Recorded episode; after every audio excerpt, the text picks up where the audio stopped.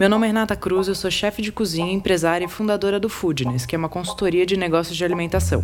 E esse é o Foodness Talks, o podcast que trata de gestão e negócios da gastronomia. Cada semana vamos receber um convidado falando sobre um tema que ele domina. É um conteúdo feito por gente que empreende e passou ou passa pelas mesmas coisas que você, que tem ou está pensando em abrir um negócio. O Food Talks é um podcast para você que entende que gastronomia é muito mais que glamour. É sobre sangue, suor e boletos. Tudo que a gente fazia tinha um gatilho de pesquisa por trás da minha parte. Então a nossa comunicação, ela sempre foi consciente do tipo, eu te entrego um pouco, você me devolve muito mais. Pedro Barreto é cofundador e sócio da Notorious Fish. Antes de empreender na área, trabalhou com pesquisa, experiência que foi fundamental para a construção e os desafios de uma marca que nasceu com vocação digital. Aprendizados compartilhados são ferramentas eficientes de crescimento e é por isso que a gente está aqui. Mais um Foodness Talks e dessa vez a gente recebe o Pedro Barreto, cofundador e sócio da Notorious Fish. Pedro, bem-vindo. Oi, Rê. Bom dia, boa tarde. Obrigado aí pelo convite. Obrigada a você por aceitar. Tudo certo por aí? Tudo ótimo.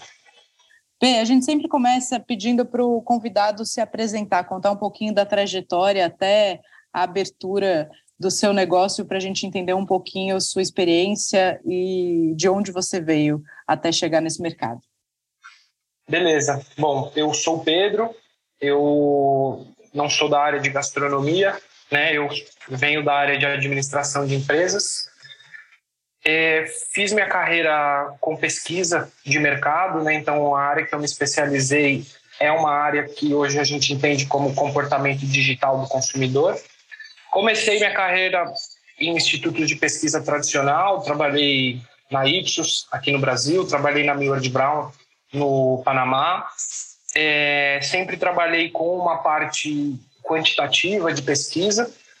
E quando eu fui terminando a graduação, ficando um pouco mais tempo nesses institutos, eu comecei a fazer algumas especializações. Uh, primeiro na área de futurismo, né, na, na área que a gente chama de análise de tendências, né, ou também entendido como cool hunting. E também fui estudar um pouco de opinião pública, trabalhei com, com pesquisa eleitoral por um tempo, trabalhei nas eleições de 2018, um pedacinho da do, de 2020, né? Só um, um começo. Uh, eu, enfim, estou no mercado de pesquisa desde 2012 e aí, nos anos de 2017, eu comecei a me especializar numa área de pesquisa mais dentro do comportamento digital, mais especificamente o comportamento em mídias sociais. Uh, fui trabalhar em consultoria trabalhando aí com o gerenciamento estratégico de marcas, o comportamento digital desse consumidor e basicamente entregando inteligência de dados para negócios. É, como um bom pesquisador, assim, eu não tenho nenhum projeto que eu possa falar que eu fiz, né? Que a gente tem acordos de confidencialidade, mas eu eu entendo que a minha carreira em, em pesquisa foi muito sobre o que marcas não devem fazer no campo digital assim para ter uma marca forte, para ter uma comunidade. Então, eu trabalhei muito revertendo situações de crise. É, trabalhei com projetos de etnografia, análise de conteúdo. Assim, fiz uma fiz uma experiência assim bem ampla dentro dos métodos de pesquisa digital. E sempre fui envolvido assim com marketing, gestão de marcas. Tinha um tem um grande amigo que tinha um projeto gastronômico assim em 2019, que era um projeto de frutos do mar voltado para eventos fechados no formato de, de churrasco, né? Uh, e assim sempre me interessei pessoalmente pela, pela nossa amizade, assim pelo que eu vi ele cozinhando, pelo, pelo interesse que ele tinha pelas técnicas que tinha. Uh, e vi essa marca nascer e fui ajudando como um amigo, assim, muito mais, tipo, gostando não gostando de coisas. É, fizemos alguns eventos que eu fui como cliente e tal. E quando veio a pandemia, 2020, eu estava trabalhando ainda nessa consultoria, é, focado aí em pesquisa mesmo para marcas de diversos setores. E ele me chamou, falou: Ó, Infelizmente, o projeto de, de eventos caiu, né? Sei lá, ligou março, abril de 2020. Mas eu tô com uma ideia aqui de um negócio para delivery, também nessa pegada de frutos do mar. Então, assim, ele, é, autoralmente falando, ele já é um cara super especializado, né? O Alan já é super cozinheiro uh, na área de frutos do mar. E aí, quando ele me falou assim, pô, vou mudar o projeto, em vez de ser essa questão de, de eventos, queria fazer um negócio de delivery foi uma coisa muito que nasceu pelo conceito do, de que o contexto atual era um delivery, uh, que a gente estava vivendo um contexto assim de isolamento social, então na época era muito. Que ano foi isso, Pê? Quando foi 2020, exatamente. Em março de 2000, abril de 2020 a gente começou a conversar desse desse negócio, né? E a gente desde o início a, a conversa foi para ser um negócio delivery, né? Era para ser um negócio delivery porque estávamos há dois meses já num contexto de pandemia. Uh, nesse período, na própria experiência dele, o, o, Alan já havia trabalhado em algumas partes de algumas algumas unidades assim de, de negócios que tinham dark kitchens e então ele conseguia enxergar um modelo tipo assim, uma marca que vai funcionar especificamente no delivery, tendo é, essa, essa, vertente aí de, de frutos do mar. Tá. Então, assim, essa foi um pouco a, a, a história nasceu assim, realmente de, um, de, uma ideia que o Alan teve com um negócio que estava começando, ele assim, não tinha nem estruturado ainda, né? Ele estava nos primeiros meses, mas tomou um baque muito forte aí Sim, um contexto... a gente pode dizer que a Notorious Fish, nesse formato que a gente conhece hoje, nasceu de uma necessidade tanto de mercado quanto da marca se, se manter operando, né? Porque é, fazia e... eventos, os eventos fecharam, é, tinha já uma, uma possibilidade, uma, uma história para contar, mas precisava de um novo formato. E aí você entra com essa experiência do digital e de estruturar uma marca para o digital. Exatamente. É... a primeira pergunta que eu vou te fazer é a seguinte: a Notorious nasceu como uh, uma, uma marca de delivery, né? Então, nasceu digitalmente. Então, de toda a experiência que você trouxe lá do, do seu tempo de pesquisas e para o pessoal que está ouvindo a gente também conseguir aplicar o que a marca, o que as marcas não devem fazer para se estabelecer no digital. Acho que isso foi um negócio que você contou aí nessa sua passagem da sua história, que acho que é muito legal da gente trazer como conteúdo. É, eu acho que assim, o, a primeira questão mesmo é você ter essa sinergia com o produto, né? Uh, então, acho que desde o início a gente procurou trabalhar uma verdade muito alinhada ao produto. A gente nunca quis trazer nenhum tipo de atributo que a gente sabia que seria uma coisa que, num primeiro olhar, as pessoas não entenderiam. Então, eu acho que a primeira coisa a, a não se fazer é você, por exemplo, ter uma comunicação completamente desalinhada com o seu, com o seu estilo de produto. Então, assim, a gente teve muito uma questão de procurar qual é essa audiência, quem que é esse público ideal que a gente gostaria de conectar. Então, a gente considerou que essa parte de segmentação no digital hoje é muito tentador você falar assim, bom, qualquer pessoa com acesso à internet, morando em São Paulo e com fome é meu consumidor. Porque se eu estou numa cartela de deliveries, a gente está concorrendo. E a gente sempre tentou ir para um outro lado. A gente sempre quis mostrar que o negócio era algo que você, pelo menos em 2020, não encontrava em nenhum formato. Então, a gente achou essa verdade que era falar sobre um produto numa roupagem, assim por dizer, diferente, e a gente fez questão de trazer uma comunicação diferente daquilo que os restaurantes estavam fazendo uh, ah, para se colocar aí como, como, como, como, como um diferencial competitivo. Então a gente olhou, a gente tinha um produto completamente nichado e um produto que ninguém trabalhava. Ok. A gente sabia que se a gente travasse nisso, isso cansa e a gente fica refém do produto. Então, a primeira coisa foi entender essa verdade que a gente tinha de conversar uh, sobre a realidade e, a, e o ineditismo desses produtos, dessas matérias-primas.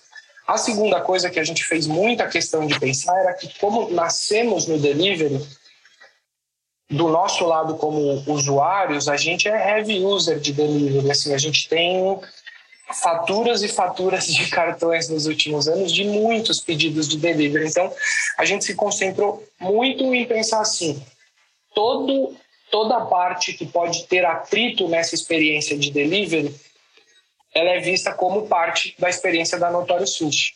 Então, a gente sempre fez questão de é, comunicar um produto diferente junto de um momento de delivery é, racional, ou seja, a gente conseguia falar assim: você vai comer uma novidade e a gente vai meio que cuidar de todas as partes uh, do seu da, dessa sua experiência. Então, como que a gente de fato começou a Notórios nesse formato digital? A gente tinha um atendimento ultra personalizado, a gente só recebia pedidos por encomendas durante a semana e no fim de semana a gente organizava uh, um, um, uma rota de entrega com um horário pré-agendado. A gente dava duas faixas de horário no jantar para as pessoas e elas recebiam. Então, a gente, como tinha essa. A gente não começou em aplicativo, a gente começou testando de uma forma completamente independente, assim, tipo, conectando todas as, as partes do, do, do serviço. A gente gerenciava a marca em todas as partes. Então, então vocês criaram uma experiência antes de criar uma, uma parceria com, com os aplicativos. Perfeito. E acho que desse primeiro cuidado da gente ter um formato que era assim, a gente sabia que isso era muito uh, de início. A gente não tinha um formato assim, ah, a gente quer que todos os clientes entrem em contato, encomendem. Não. Naquele momento no Notorious Fish, a gente sabia que se a gente oferecesse um serviço completamente novo por encomenda. E aí, assim, a gente tinha todo um formato de comunicação que hoje a gente não consegue ter um aplicativo, mas era a pessoa encomendava esse pedido, chegava no fim de semana, a gente chamava ela antes, a gente falava que o pedido estava em preparo, a gente enviava uma playlist para ela, que um amigo nosso, curador musical, a gente chamou um pessoal legitimado para fazer, e a gente falava, ó, enquanto você escuta essa playlist, a sua refeição está sendo preparada. Então, a pessoa recebia o pedido já ouvindo uh, uma playlist que a gente criou um clima. Então, a gente tentou achar todas as formas possíveis para chegar na casa uh, das pessoas, não apenas com a comida. Então, a gente queria falar assim: não é o seu momento padrão de delivery. Você está tendo uma experiência de delivery diferente. É um pouco clichê eu falar isso em 2023, né? eu acho muito. Mas uhum. se a uhum. gente volta para maio de 2020, é, maio de 2020 era quando todo mundo estava preocupado em qualquer live que ia assistir à noite, bebendo, Sim. assim, na cozinha, sabe? Então, assim, as pessoas estavam sedentas por uma experiência em casa que elas não queriam aquele formato de delivery que elas já conheciam antes da pandemia. Então, para a gente foi muito importante ler isso. Desculpa. Perfeito. Não, desculpa eu que te atravessei, mas deixa eu te perguntar um negócio. Você acha que esse foi, vai, a gente pode dizer que foi o MVP da implantação da Notorious Fish, porque vocês usaram isso também para conhecer um pouco mais o público, né? Você podia ter falado, ah, eu, eu consigo atender menos gente nesse formato, mas você tem uma relação tão íntima que você consegue desse é, desse trabalho, né? Entendendo isso como MVP, aprofundar muito no seu público-alvo, no que está certo, no que está errado, no que funciona, no que não funciona, em testar produto. Faz sentido essa linha de raciocínio? Perfeito. Eu acho que eu ainda não consegui falar isso, mas uhum. é, você já conseguiu sintetizar melhor que eu.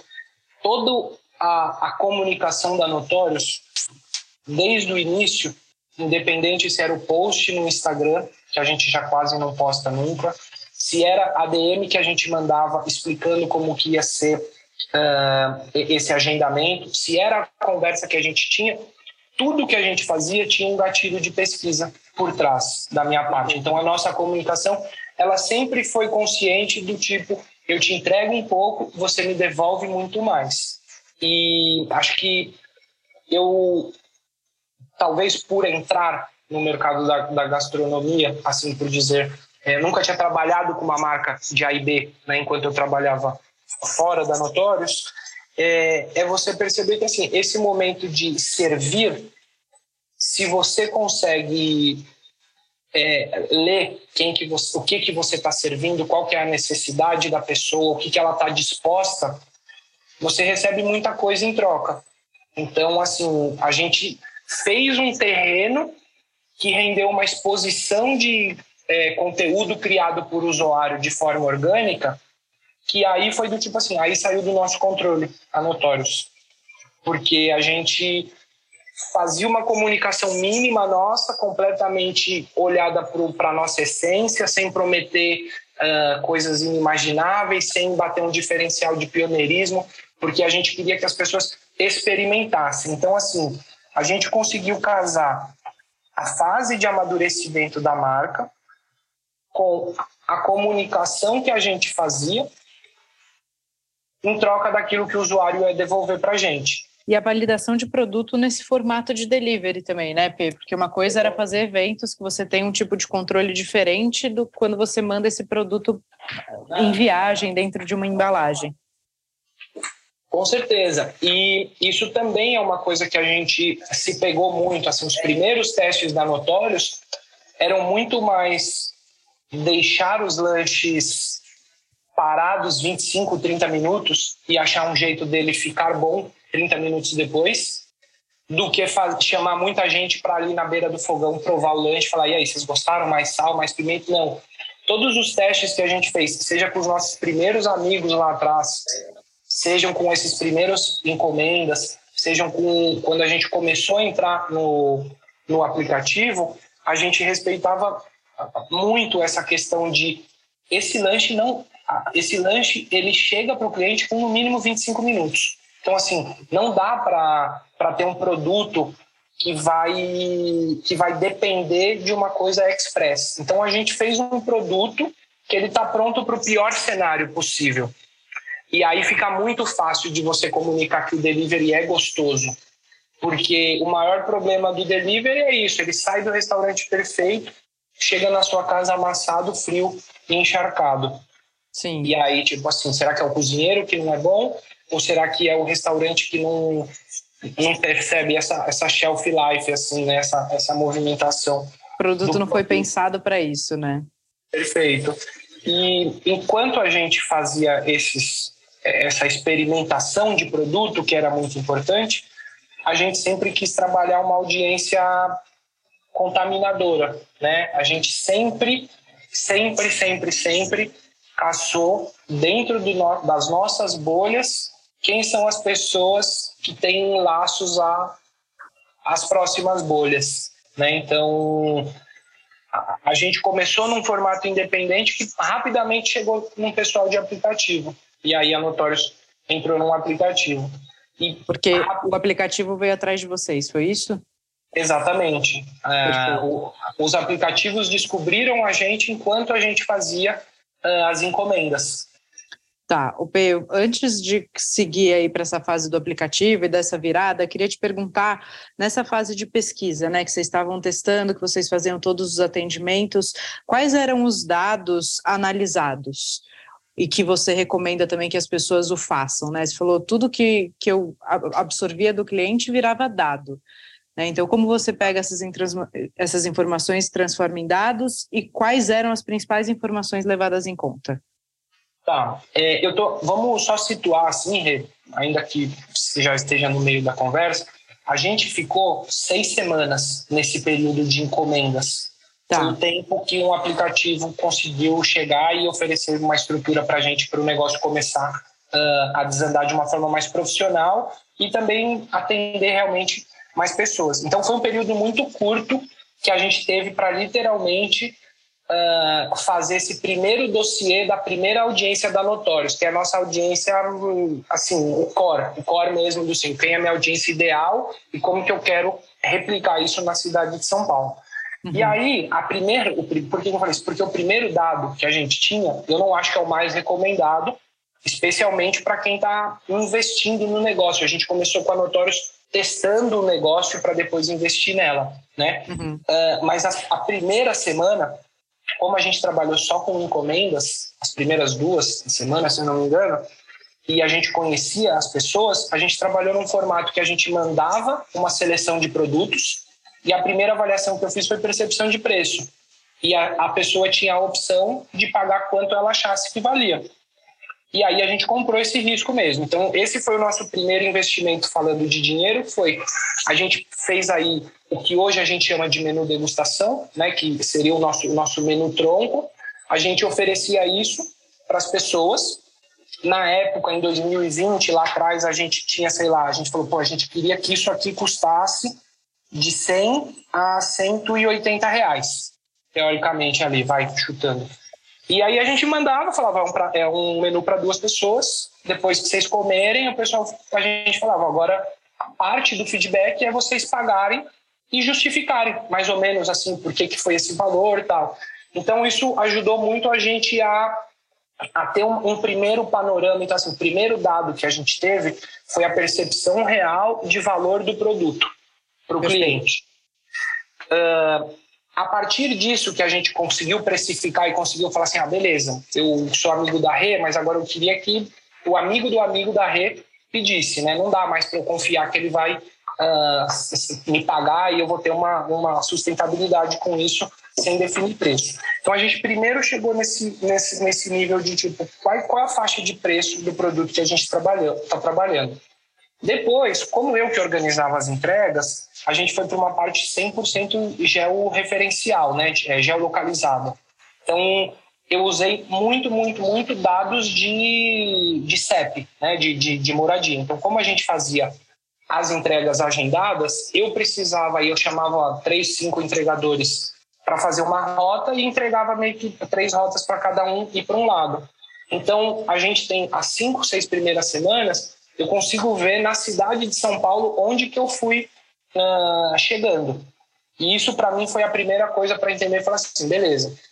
Em termos de conceito, estilo de vida, eu já sei quem é meu, meu cliente, porque isso está ali no, no conceito da marca.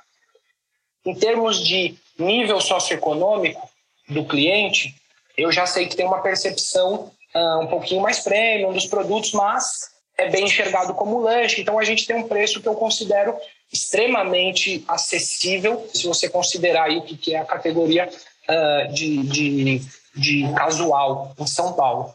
Então, depois disso, a gente foi para uma parte bem é, geográfica, demográfica, no sentido de localização, residência. Então, assim, a gente falou, tá, a gente já estava em Pinheiros na época, que era um restaurante que a gente estava alugando, que ele estava fechado para servir ao público, a gente alugou para fazer nossa estrutura dentro dele. Então a gente começou a perceber que falou, beleza, Pinheiros, essa região que a gente já estava, Vila Madalena, é o lugar quente onde toda semana vem pessoas novas que vêm crescendo rápido, né? Não é que a gente estava pingando em todas as áreas de São Paulo. Passado isso, uh, a gente começou a olhar uma coisa mais qualitativa do nosso usuário, que aí era ver um pouco assim, todas as fotos postadas sejam no Stories ou sejam enviadas para a gente, a gente gastava horas olhando, tipo assim, eu fazia isso como um exercício com os meus sócios, mas é um exercício de, de, de, de, de profundidade, assim, de análise, no sentido de a gente olhava onde que ele estava comendo, que louça que ele usava, como que ele rasgava a sacola. E aí, assim, óbvio, a gente passou desde a fase que o cara jogava álcool gel na sacola e jogava tudo fora, né? Até a gente chegar no, no, no, cara que tipo come em cima da cama com o lençol e você fala, nossa, velho, nem imaginei que alguém é, come lanche em cima da cama, sabe? Então, uh, depois que a gente chegou numa parte assim, a gente tinha preço, região, a gente começou a ver como que esse pessoal se comportava. E aí realmente não tinha muito uma tabulação. Era uma coisa bem empírica mesmo de aprendizado, de falar assim, pô, Aquelas coisas assim, bem de, de, de, alucinado mesmo. Tipo, pô, o cara rasga a caixinha e joga a batata e aí põe o ketchup aonde? É, ele tira do, da caixinha e põe no, numa louça. Nisso a gente percebeu que as caixinhas tinham um super valor. Que as ah. caixinhas, negócio tipo assim, que de um lado o meu a minha parte Pedro administração finanças falava esse CMV só só piora né e as embalagens tipo no delivery não conseguíamos tirar isso separar mas a gente percebia por um outro lado que falava assim nossa Olha o efeito que as caixinhas fazem. Olha as fotos de caixinha. Tudo é caixinha, sabe? É, o P, isso é uma coisa muito legal, até para eu já colocar aqui um ponto que a gente defende dentro do Foodness, que é o seguinte: eu não coloco embalagem dentro do CMV justamente por conta dessa análise, porque olha, olha que legal que você está falando. Uma coisa era o insumo e o seu preço de, de venda, outra uhum. coisa era a importância da embalagem e analisar a representatividade dela independente também é super importante, né? Então, por isso que a gente defende, a gente já teve até essas conversas eu e você, que o Pedro é, é assinante do Foodness Core, a gente se conheceu por lá. É, então, eu analiso o CMV, entendo insumo, analiso o custo de embalagem, entendo o custo e entendo a representatividade disso, quanto da minha marca está atrelada a esse custo de embalagem, o quanto da experiência também está atrelado a esse custo de embalagem, porque a partir disso são análises completamente diferentes, né? E aí eu entendo composição de custo como a soma de CMV mais embalagem para poder fazer um, uma leitura financeira aí da representatividade também desses custos direto em, diretos em relação ao meu produto como somos três amigos, né? Somos não somos um, um, uma empresa. A, gente, a empresa nasceu de, de, dessa dessa sociedade aí de amizade, que não é uma sociedade que assim, ah, eu preciso de um cara de finanças, eu preciso de um cara dessa área. A parte de financeiro também respinga muito em mim como administrador da Notorious. Uhum. Então foi muito conflituoso para a gente resolver isso, né? Putz, a embalagem encarece muito mas nossa, olha como a embalagem tem uma, uma percepção de marca diferente. Então, assim, é, eu tá na cadeira do marketing, que teoricamente, se eu estou numa grande empresa, eu chego e falo assim, gente, eu, como chefe de marketing, digo que nossa questão de embalagem e caixinha é fundamental para o awareness de marca, para o diferencial, para não sei o que, tal, tal, tal. Seria mais fácil eu simplesmente falar isso, entregar e deixar que o financeiro aprove ou não. Como o financeiro bate em mim, de uhum. novo, né, por, por a gente ser o, o, os empreendedores, você entra muito nessa relação de conflito que é, putz, fica mais caro, diminui performance, talvez esse atributo não seja tão, tão, tão diferencial assim, e é quando a gente fala assim, putz, não, é, talvez é melhor ter esse entendimento de que você tem o preço do CMV e aí você tem uma despesa com, com embalagens separadas, porque a embalagem ela não é sua marca. A embalagem me ajuda a ter cinco estrelas no aplicativo porque o lanche chega mais quente nela, né? Então a gente tem meio que é, é, é, esses trade-offs assim que a decisão da embalagem ela não é só uma decisão financeira, ela não é só uma decisão do marketing e ela não é só uma decisão operacional do tipo assim, ah, tem que ir embalado, então qualquer embalagem no delivery vai. É, é, é uma árvore de decisões assim bem bem desafiadoras e se a gente não tivesse olhado o comportamento do consumidor e visto o relato de que o lanche chega quente e além do lanche chegar quente ele posta a foto da caixinha a gente ia falar, putz, a caixinha é muito cara para o lanche, realmente, não vale a pena.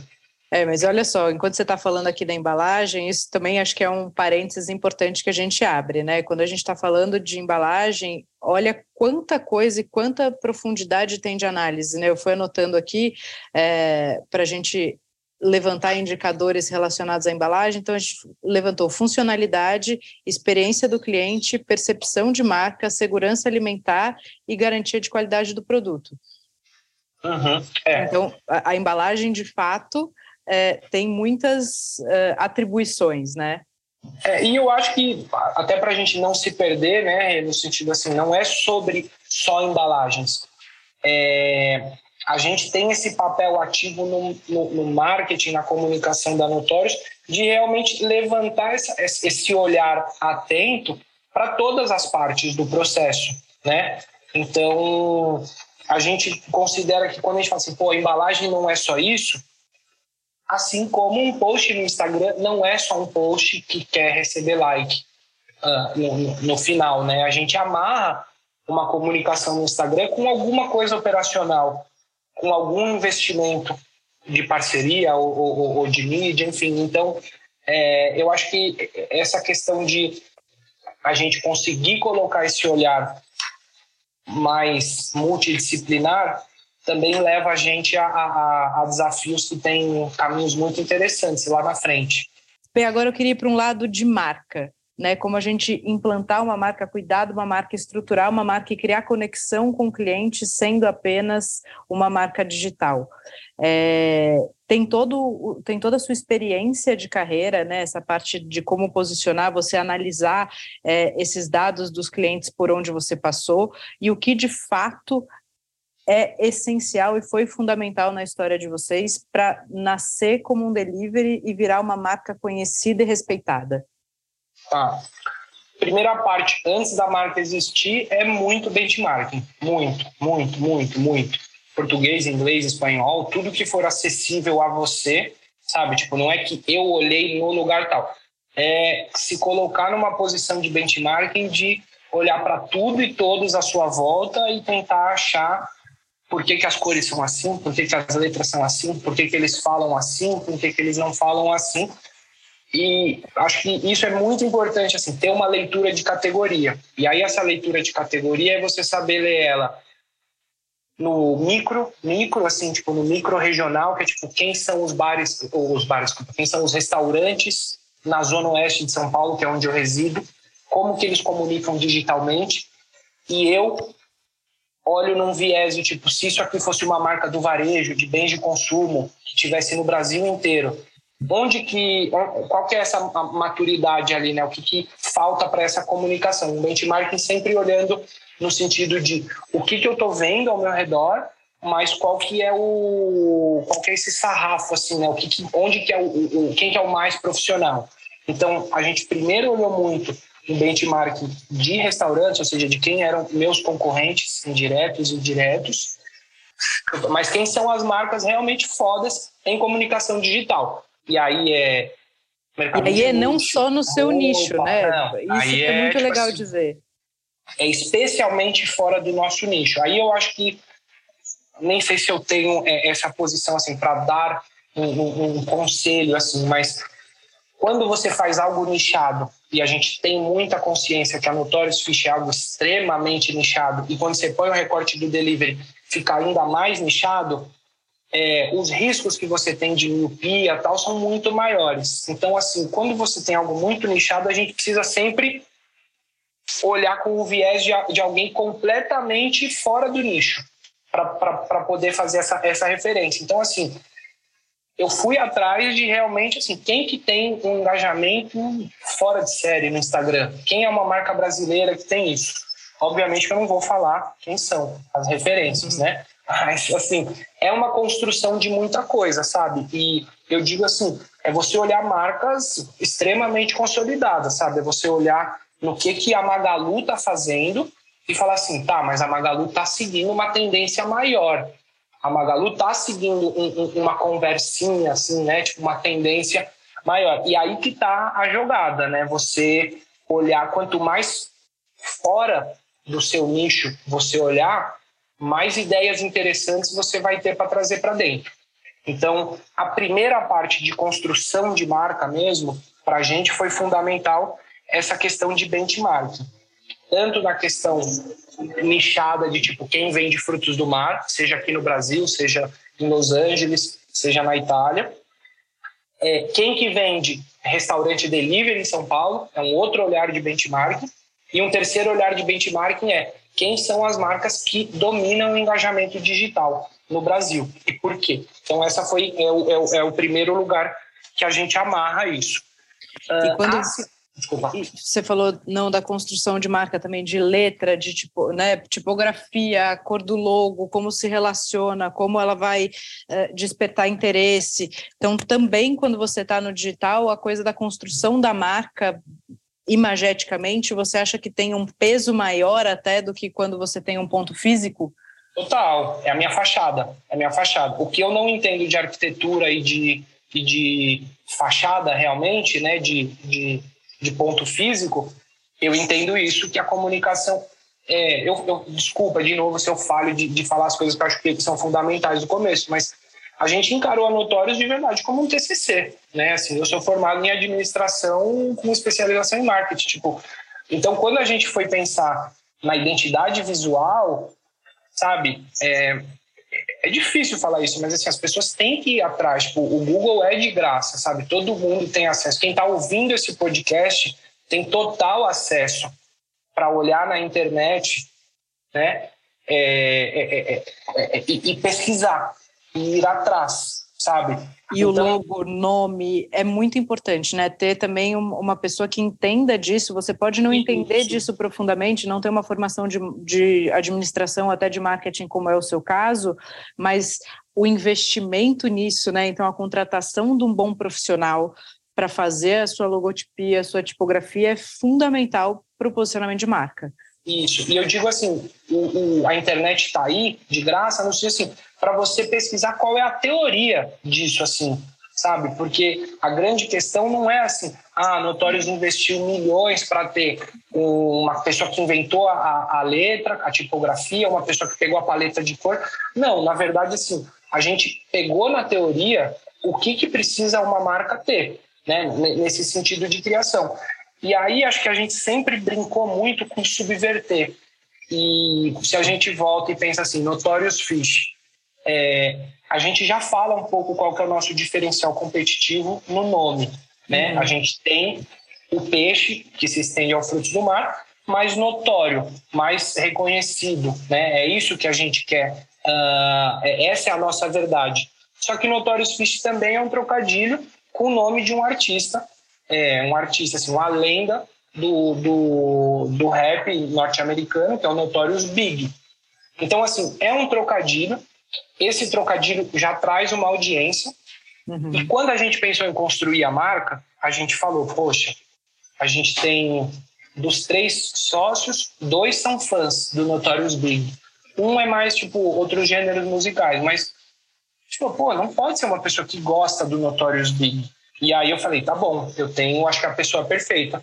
Fui atrás de uma colega minha de escola, é, é, artista gráfica, assim, sensacional, tatuadora, é, faz trabalhos, assim, incríveis de publicidade, de videoclipe, e joguei o projeto para ela, porque eu falei, olha, eu sei que você não entende nada de rap, eu sei que você não entende nada de restaurante de frutos do mar, e o briefing é esse. E aí acho que a gente conseguiu subverter muito, porque a gente poderia ser um, uma marca completamente orientada como se fosse um tributo ao hip hop, sabe? Como se fosse uma coisa que a gente ia ter um foco ainda mais restrito de audiência e que muito fácil de ser questionado, nem era esse o nosso foco. A gente sempre teve muito mais peixe é, bom para oferecer do que referências musicais. Então, na verdade, assim, foi muito importante para a gente também não só se preocupar que a gente precisava de, um, de uma identidade visual, que a gente precisava de, assim por dizer, vai um livro de marca, que a gente precisava de tipo pensar essas aplicações. A gente foi atrás não só de um, um profissional, mas aí me aproveitei do meu privilégio de ser da área e eu fui atrás da profissional mais diferenciada e mais fora dessa bolha possível. E eu acho que isso é um, é um, é um fator que deu muito certo para a gente, é ter a consciência do briefing, do conceito da marca que a gente tem e falar assim, eu não preciso só de uma pessoa que faz marcas, mas eu preciso de uma pessoa que faz marcas tal como você procura seu cozinheiro, sabe? Alinhado ao meu planejamento, alinhado aos meus princípios do negócio. Então, é. E, você saber quem você é, qual é o seu posicionamento, qual é a essência da marca antes, né? E até para direcionar o especialista que vai construir os, a sua logotipia é fundamental, né? Eu falo que a gente trabalha a história aqui, no, no caso do Foodness, a gente constrói toda a parte do conceito, dos direcionamentos, para que aí, com esse material em mãos, uma agência crie a logotipia e todos os direcionamentos imagéticos daquela essência. Exatamente. O briefing, assim, então eu colocaria como, depois do benchmarking, o briefing que eu fiz para Fernanda, que é essa minha amiga artista aí, a, a, responsável pela parte gráfica da Notorious hoje, assim, o briefing que eu fiz tinha até o desenho do logo da Notorious. Então, uhum. assim, é um briefing que você também, tal como um plano de negócio, você pensa em todos os aspectos, é um briefing que ele chegou completo para a pessoa. Então, mais do que você ter o acesso à agência, é você fazer esse trabalho que você falou muito bem. É de secar inteiro tudo aquilo que você quer uh, que realizem, que criem. Porque aí sim o trabalho criativo ele tem um limite para você só ir podando ele, porque senão ele só expande, ele nunca, ele nunca sintetiza. P, eu acho muito legal o caminho que essa conversa tomou, porque muitas vezes eu vejo as pessoas apaixonadas pelo produto, tendo um bom produto e falando: ah, então para investir menos eu vou começar ou vou fazer esse produto para ser um restaurante digital, para ser um delivery. É, e olha quanta coisa envolve a construção de um delivery, né? Queria que você desse algumas dicas que você acha fundamentais para estruturar um negócio consistente de restaurante digital. Beleza. É, a gente falou do, do benchmarking, a gente falou assim desse planejamento, desse briefing, e aí eu acho que entra num ponto que é de fato assim o mais operacional deles, é o menos que a gente tipo é, deixa na responsa dos outros e chama mais a responsabilidade para gente, que é a, a preocupação em criar e gerir uma comunidade. E aí isso é muito difícil assim, porque se a gente fosse um podcast de marketing agora, eu ia ser só mais uma pessoa falando de comunidade.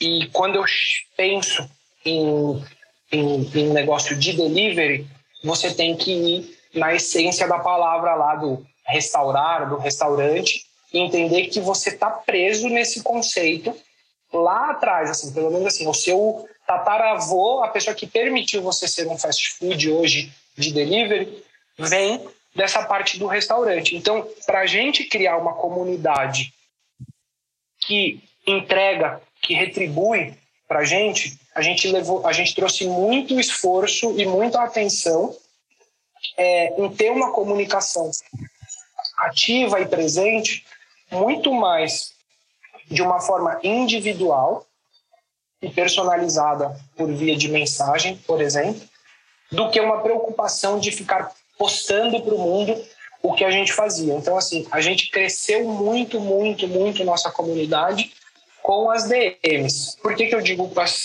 desse formato? Porque a gente pensou, estruturou um FAQ, né, basicamente assim. Então eu tenho mapeado quais são as principais perguntas que todo mundo faz e tenho elas categorizadas em tipo oportunidades de vendas ou dúvidas ou problemas com pedido, bem numa árvore assim de, de, de etiquetas de assunto. E para isso eu tenho uma comunicação única, eu tenho um tom de voz de marca único, então eu consigo falar com todo mundo. A gente se preocupou que quando você vai num restaurante, é o ambiente do restaurante, a experiência do, do, de comer no restaurante que vai criar essa comunidade, que vai criar um laço seu com um garçom, com um cozinheiro, com a pessoa que te recebe ali na frente às vezes até com o próprio bairro em volta. A gente não tem isso, a gente não, não pode é, querer isso nesse momento que a Notorious é só delivery, né? Então, a gente sempre pensou assim, pô, eu estou entrando na sua casa e as, os nossos primeiros 10 mil pedidos, eles iam com uma carta aqui de novo, putz, 2023, mandar uma cartinha na sacola do delivery. É, mas em 2020, a nossa carta, a primeira coisa que agradecia era por, por a gente conseguir chegar na casa de alguém num momento tão delicado. Então, assim, a gente tem que ter uma preocupação de ter uma comunicação pessoal e que de fato se importa com o cliente do outro lado. Então, assim, a gente sempre foi muito aberto a extensos feedbacks positivos, negativos, assim, catastróficos ou uhum. ou, ou, coisas assim fora de série, pessoa que viaja dois estados para vir pedir um delivery, sabe? Mas a gente conseguia encarar que essa criar uma comunidade envolve a gente tem um formato de tirar dúvidas muito bem claro para você não ter um gargalo de muita gente curiosa perguntando e você não convertendo e olhar que tipo assim realmente todos esses clientes eles estavam passando na porta do meu restaurante E aí é onde a gente tenta fazer um pouco essa alusão do tipo, putz, se eu, Pedro, sou dono de um restaurante e lá na, eu ficaria na porta do restaurante provavelmente chamando clientes, né? Acho que isso é 100% natural. Por que, que eu não faço isso no Instagram? Tá. Perfeito. A tentação do Instagram é que você pode usar uma bola de canhão para tudo. Ah, é só eu fazer um grande post falando que todo mundo é meu amigo, que eu sou descolado, e aí todo mundo vai ver, todo mundo vai entender e todo mundo vai me retribuir. Isso aí é tipo, você está completamente enganado se você for nesse raciocínio, porque você entra num aspecto teórico da plataforma que é seu alcance não está nas suas mãos.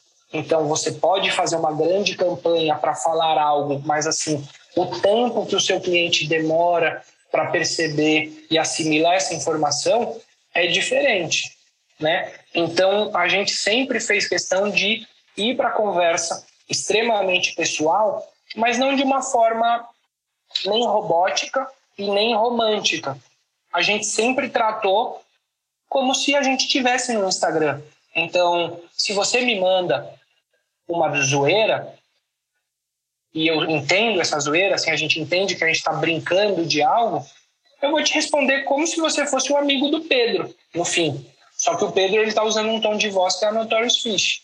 Então, uhum. a gente conseguiu criar conexões muito fortes, invisíveis. Invisíveis no sentido assim, as conexões estão na minha DM, as conexões não estão lá nos comentários das páginas. Então, é você também saber olhar e falar assim, onde que no Instagram o meu consumidor fica à vontade? Ele não fica à vontade postando lá numa página que todo mundo pode ver, não sei o quê. Na DM, se você sabe conversar, se você entende o que, que ele está te falando, se você tem uma conversa que tem um call to action, né, que tem uma chamada de ação para o cara te responder algo específico. É, não tem uma foto repostada da Notorious que eu não tenha perguntado na DM se a pessoa gostou, o que, que ela achou, se foi a primeira vez, eu, se ela pede direto, eu já até sei ali rapidamente qual é o lanche que ela pede. Então, tipo assim, a gente tem uma questão de que o delivery é extremamente impessoal a minha comunicação de um negócio especializado em delivery não precisa ser impessoal. Perfeito. o pensamento da comunicação no Instagram, o pensamento de gerenciar uma comunidade é essa. Tem hora que o cliente, quando ele posta num, num, num comentário pedindo uma informação que está na cara dele e, e, eu, e eu deixo ela forma nítida, eu falo, eu vou deixar que a audiência responda. Sabe, eu não vou lá e falo, olha, eu funciono do horário tal, ou tipo, ah, a gente é só delivery já tem gente que vem e faz esse trabalho, que é o trabalho tipo assim, ah, pô, tentei pedir não achei. Aí alguém fala assim, não, gente, é só delivery. Mas é porque existe fala... o trabalho de construção de comunidade, né? Sim. Então as pessoas. E aí é onde você enxerga que se está sentem parte. a comunidade. Sim. Porque é importante entender que assim, a gente fala comunidade, todo mundo pensa numa coisa bem também horizontal, descentralizada, não sei o quê. Não.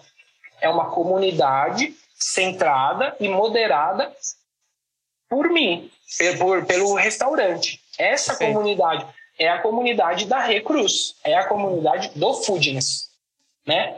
Então, tipo assim, é uma comunidade, todo mundo tem voz? Tem, mas quem dá o tom da conversa é você, né? O, o, emissor. Então, é muito importante é, é esse entendimento de que a comunidade, para ela se expandir, nesse caso de restaurante, não estou falando na nossa vida pessoal, precisa de centralização. Precisa de, tipo assim, um controle.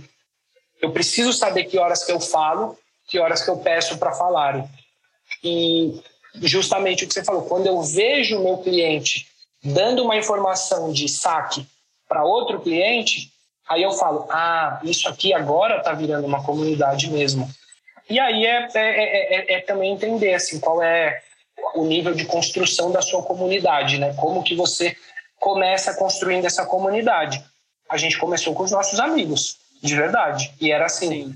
É, capital social, né, P? O capital social, assim, quem são as pessoas que estão próximas, quem são as pessoas, quem são os nossos contatos, como a gente é, explora isso e, no melhor sentido da palavra para consolidar e construir a nossa marca. Não só por conexão, mas também no sentido assim de profissionalismo. É, se você, hoje minha amiga, me chamasse na DM do Instagram, eu ia te tratar, não falando assim, oi, Rei, aqui é o Pedro, e aí a gente conversa normal. Não. Então, assim, desde o início também a gente tratou esses nossos amigos como clientes de um restaurante que eles não estavam vendo a cozinha. E eu acho que isso também é, é, é importante, não só a respeito de quem você conecta, quem essas pessoas vão te conectar, que para mim, na verdade, é o pulo do gato. Na verdade, o pulo do gato não é você buscar o influenciador, é você buscar o cara que influencia influenciadores. E aí fica para cada um pesquisar isso. A Notorious sempre apoiou no capital social dessa forma, o capital social digital. É, ah, esse é o cara mais relevante? Tá, então esse cara mais relevante, ele segue alguém que consegue impactar ele. Então não preciso chegar direto nele, alguém vai chegar por ele. Então é, é você também enxergar que assim, o seu foco não é a celebridade. Você tem que entender que as celebridades seguem um monte de pessoa. Tem um monte de pessoa muito mais acessível e muito mais relevante digitalmente para você para você impactar. Então é Começar é muito importante. crescer crescer número de, de seguidores e de compradores, de consumidores, né? Isso. E, e fazer essa leitura, né? Tipo, putz, tô com um perfil muito parecido, né? Tipo, putz, a gente sabia que desde o início a gente não podia pensar que os nossos amigos iam comprar. Então a gente estava muito mais preocupado em falar assim, ó, tem que chegar nos amigos dos amigos. Porque depois Sim. que chegar neles, eles também não têm dó do feedback, é uma coisa tipo assim, ó, paguei tanto, eu quero receber isso. Então também para a gente fica bem mais verdadeira essa troca, né? Porque no começo os feedbacks são muito, muito mão na cabeça. E aí você também sabe que o poder da influência, o poder do boca a boca, ele está constituído muito mais nessa pequena influência do que numa pessoa mega celebridade. Acho que isso que é, o, é, é, é, um, é um grande um grande apoio que o capital social pode te dar. É você saber falar assim, tem pequenas bolhas para eu ir estourando. Eu não estouro a bolha de uma vez. Perfeito. O e em cima de tudo isso que a gente conversou, é, queria trazer a história do MEP, né? O MEP é a imersão do Foodness, que tem temas distintos. Você fez a imersão que fala de cultura, de gestão de marca, posicionamento de marca e jornada do cliente. É, como foi essa experiência com tudo que você já tinha de conhecimento, né? Quando a gente aprofunda aqui nesse papo, especialmente pela sua formação, pela história que você já conhecia, é, você já tinha muita estrutura, né? Você já tinha muito conhecimento. Como foi a experiência do conteúdo de, dessa edição do MEP para você? É, putz, a palavra, de novo, é foda, né? Não tem como. É, foi, foi muito bom, impactante, assim, né? A gente tirou lá aquele bordão que eu falei meio sem querer, mas que é 100% verdadeiro. Né? Eu saí completamente transtornado e transformado. Né? Acho que isso é, é, é, o, é o que resume, de fato, o MEP. Eu acho que o principal ali era tem uma questão muito importante que é eu já tinha o hábito do foodness digital, né? Não tinha participado de muitos encontros assim, né, no formato de conversas ao vivo, muito mais, sei lá, as suas lives, umas coisas muito mais unilateral assim, né, que tipo você fala. Uh, nunca tinha participado de algo presencial. E aí, de novo, né, 2022 foi o ano de, de, de, de voltar a fazer muitas coisas e tipo estudar presencialmente para mim é, já é fora da curva, né? Assim, eu já acho que o poder de evolução é muito, muito, muito maior. Eu tentei fazer com o MEP exatamente o que a gente fez assim com a marca Notórios. Então, eu tentei estudar e teorizar muito para a marca sair da forma que ela vem saindo. Então, quando eu olhei o curso falando de cultura, pessoas, tinha a parte de jornada do cliente, mas assim, essa é uma parte que me deixava mais confortável eu tentei olhar a parte de cultura e gestão de pessoas, tal como eu olhei o desafio de criar essa marca uh, do zero. Então, assim, me coloquei no chapéu de aprendiz mesmo e me debrucei aí no, no, no, nos conteúdos. Eu acho que, de novo, para gente que tem esse, essa especialidade em comunicação, marca, ou seja, a gente já tinha isso pelo menos bem resolvido no sentido estrutural da palavra, eu consegui olhar para a parte de cultura e falar, nossa, a gente pode se debruçar aqui. É, e até porque acho que assim, eu demor, talvez lá no curso eu não consegui perceber isso, mas tipo, quando eu saí de lá, sabe, tem alguma coisa ainda que sabe que você não conseguiu digerir, que você não conseguiu entender muito bem, e que foi quando eu percebi que eu, que eu falei assim, putz, putz, é... a gente tem um puta trampo assim que envolve é, conhecimento, curiosidade, para construir uma marca que eu vejo muitas pessoas gostarem. Que eu vejo e falo assim, uhum. putz, lá no NEP, tipo, bastante gente falou, pô, já pedi notórios, tal, umas coisas que às vezes eu olho e falo, nossa, nem sabia qual que é a, a, o tamanho que tem. E aí eu falo assim, putz, como é que a gente tá, é, a gente tem esse esforço para fora e a nossa marca internamente não está 100% correspondente assim, tipo, uau, uau, uau, uau. Aí eu peguei e falei assim, putz, eu falei já 10 putz aqui, mas é, é que eu uhum. realmente fiquei nesse, nessa questão, assim, fiquei meio catatônico, assim, né? Fiquei meio é, olhando sem entender. E aí que eu percebi que existe um trabalho de marca para dentro. Né? Total. E aí, assim, eu estou chamando de trabalho de marca, mas uma pessoa que tem mais habilidade com pessoas, ela fala, é, cuidar de pessoas é isso. E aí, às vezes, eu olho e falo assim: eu cuido das pessoas que comem notórios, né? Uhum. Então, a gente também tem a, a, o potencial de cuidar da melhor forma de quem trabalha com a notórios, né? Então, isso para mim foi um estalo especificamente e que as, e que as pessoas tenham, muito, tenham muito, muita aderência à marca, né? Que elas se conectem, que elas sejam os primeiros membros dessa comunidade que a gente cria. Então, o cara que está dentro da sua casa, dentro da sua cozinha, produzindo o que o seu cliente come, ele tem que ser o primeiro cara a comprar o seu barulho. Né? É. E esse trabalho é um trabalho constante, é, que muitas vezes a gente acaba deixando de lado por conta de todas as demandas que a gente tem, mas ele é fundamental para a construção da marca também, né? Ele é fundamental, ele é muito mais desafiador do que marketing. Assim, marketing é virou meu meu hobby assim, sabe? Tipo, faz depois porque assim é, é, é, tão mais complexo e eu também acho assim divertido assim, tipo, é, a, a, os resultados de você ter essas entregas com pessoas que trabalham com você é muito mais gostoso do que você falar assim, uau, olha essa sessão de fotos que a gente fez, olha essa landing page nova, tipo assim, putz, o tesão que dá de você ter essa troca com pessoas e pessoas que jogam no seu time é o que dá vontade também de deixar melhor, porque é isso, né? As pessoas que compram o meu, o, meu produto, elas estão pagando por eles, né? As pessoas que compram o meu barulho dentro da empresa, elas estão em troca de um contrato. Então, assim, nem sempre ela vai falar assim, ah, eu quero te dar um feedback disso que isso aqui está desorganizado. Então, é, eu acho que foi é bem fundamental do meu lado. Eu olhei um pouco com essa perspectiva assim de tipo, putz, é uma marca isso aqui, é a nossa comunidade.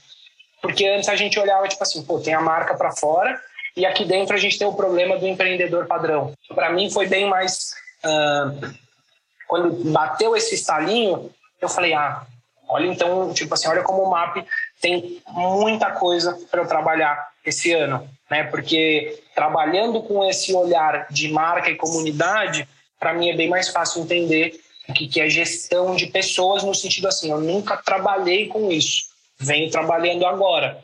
E hoje eu consigo entender, hoje eu tenho algum tipo de experiência, mas sem nenhuma base teórica, você fica refém de, do seu vizinho, do seu negócio passado, e aí é aquela coisa assim, pô, se a gente foi atrás das melhores referências de matéria-prima dos melhores combinações de insumos, a gente foi atrás das melhores comunicações de restaurante, né? Por que, que eu vou ter que é, usar esse comportamento com pessoas, com a cultura da empresa, né? Não queria nem falar muito assim de gerenciar pessoas, mas gerenciar a cultura do negócio. Como é que você vai falar assim, ah, isso aqui é, é igual? tipo, não, não começa a ser coerente com, com, com, o seu trabalho, né? Tipo, você busca a excelência no melhor camarão, você busca a excelência no melhor entrega de vídeo possível e você não busca a excelência em ter, tipo, uma cultura realmente sólida, assim, sabe? Tipo, inviolável. Então, Perfeito. o MAP fez um pouco isso comigo, assim, né? Eu tô até falando assim, putz, eu estudei na, em administração, a gente tinha aula de RH, né? De recursos humanos, no começo da faculdade. Aí eu falei assim, nossa, será que eu tô num momento assim que eu tô deixando o marketing de lado e tô só me importando com isso? Não, é porque você coloca uma pulga atrás da orelha que, assim, para quem está estabelecendo um negócio, é sem palavras. É sensacional. Tipo, é o combustível que, que vai fazer a gente rodar aqui em 2023, assim, pelo menos até aquela, aquela primeira cansada, né, no meio do ano. Mas, assim, vamos embora direto. Para quem já tem um negócio, eu acho que é aquele momento que você tem que ir abstrair e falar assim, tudo eu posso fazer melhor, né? Perfeito. Para quem não tem um negócio, tem que ser corajoso mesmo, porque é melhor você já estar tá com, metido com as mãos assim para ter que resolver. Mas quando você olha e fala assim, putz, eu olho e penso assim, será que se eu tivesse feito esse curso em 2019 ou em 2020, na hora que eu fosse prototipar a Notórios com os meus sócios, será que a gente ia ter essa preocupação com cultura, tipo, de planejar a cultura, tal como a gente teve com as entregas, com o marketing? Assim, eu, eu, eu, eu tento me colocar nessa posição, assim, o que, que a gente... É, como que esse curso impactaria antes da Notórios existir? Porque o impacto dele dentro é aquela coisa, tipo assim, vamos arrumar a casa, vamos revisar as coisas e tem muita coisa ainda para para se aperfeiçoar, na verdade, né? É, e acho que isso, por isso que no MEP a gente faz uma avaliação também das pessoas que estão pré-inscritas, para a gente montar um grupo heterogêneo, né? Isso é muito importante, que as pessoas tenham referências distintas e que a sua referência consiga contribuir para quem está do seu lado e a referência dessa pessoa também consiga gerar impacto na experiência que você vai ter nessa imersão. Então, acho que essa é uma parte muito legal do MEP. E aproveitando para quem está ouvindo, a gente vai ter uma nova edição com esses mesmos temas. A gente tem bastante pedido é, de pessoas que não conseguiram participar na primeira edição então, fiquem atentos, agora em março, a gente tem 13 e 14, mais uma edição do Foodness Map sobre cultura, gestão de pessoas, posicionamento de marca e jornada do cliente na fábrica da Dengo, repetindo a última experiência que a gente teve por lá. P, é, muito obrigada. É muito gostoso trazer é, para esse papo, trazer para o Food in Talks alguém que participa ativamente da nossa comunidade, que é cliente, que é parceiro, que abre esse caminho para tanta troca. É, gosto muito da sua forma de atuação dentro da comunidade, é, tanto de consultor, né, de você prestando um serviço ali para as pessoas que têm dúvidas que você se sente preparado para responder e também como provocador, é, você sempre traz assuntos muito relevantes para a mesa, então queria agradecer sua participação é, dentro da nossa comunidade, que também é fundamental para a gente construir é, um mercado e, um, e uma base melhor para todos nós. Eu que agradeço, eu que agradeço. Eu já ouvi todos os Foodness, Talks, né? Não sei se vou ouvir esse, talvez seja o único que eu não vá escutar, mas assim, eu, eu sou muito fã dos conteúdos que vocês fazem, de todas as entregas, né? É, eu já nem sei direito como que eu cheguei no Foodness, sabe? Tipo assim, eu nem. Já aconteceu tanta coisa desde que, que eu conheci. E no fim, assim, acho que é mais te dar parabéns, assim, porque você tem uma puta comunidade que tá aí na mão da, dessa equipe aí, que é bem bem capacitada e bem, bem gente boa tal, que vocês têm uma baita comunidade que é isso, a gente se sente à vontade de trocar, de, de oferecer coisas assim, porque a gente sempre recebe assim, você precisa de uma indicação lá, vem 10, você tem um problema, tem alguém que tem um problema pior ou que já superou o problema, então assim, é uma rede de apoio e você também faz um, um uma, uma baita facilidade assim de networking especializado, especialmente para quem está aqui em São Paulo. Então, eu que tenho que agradecer aí pelos, pelos por todos os, os momentos que a gente já passou até agora. E que, e que venham muitos mais.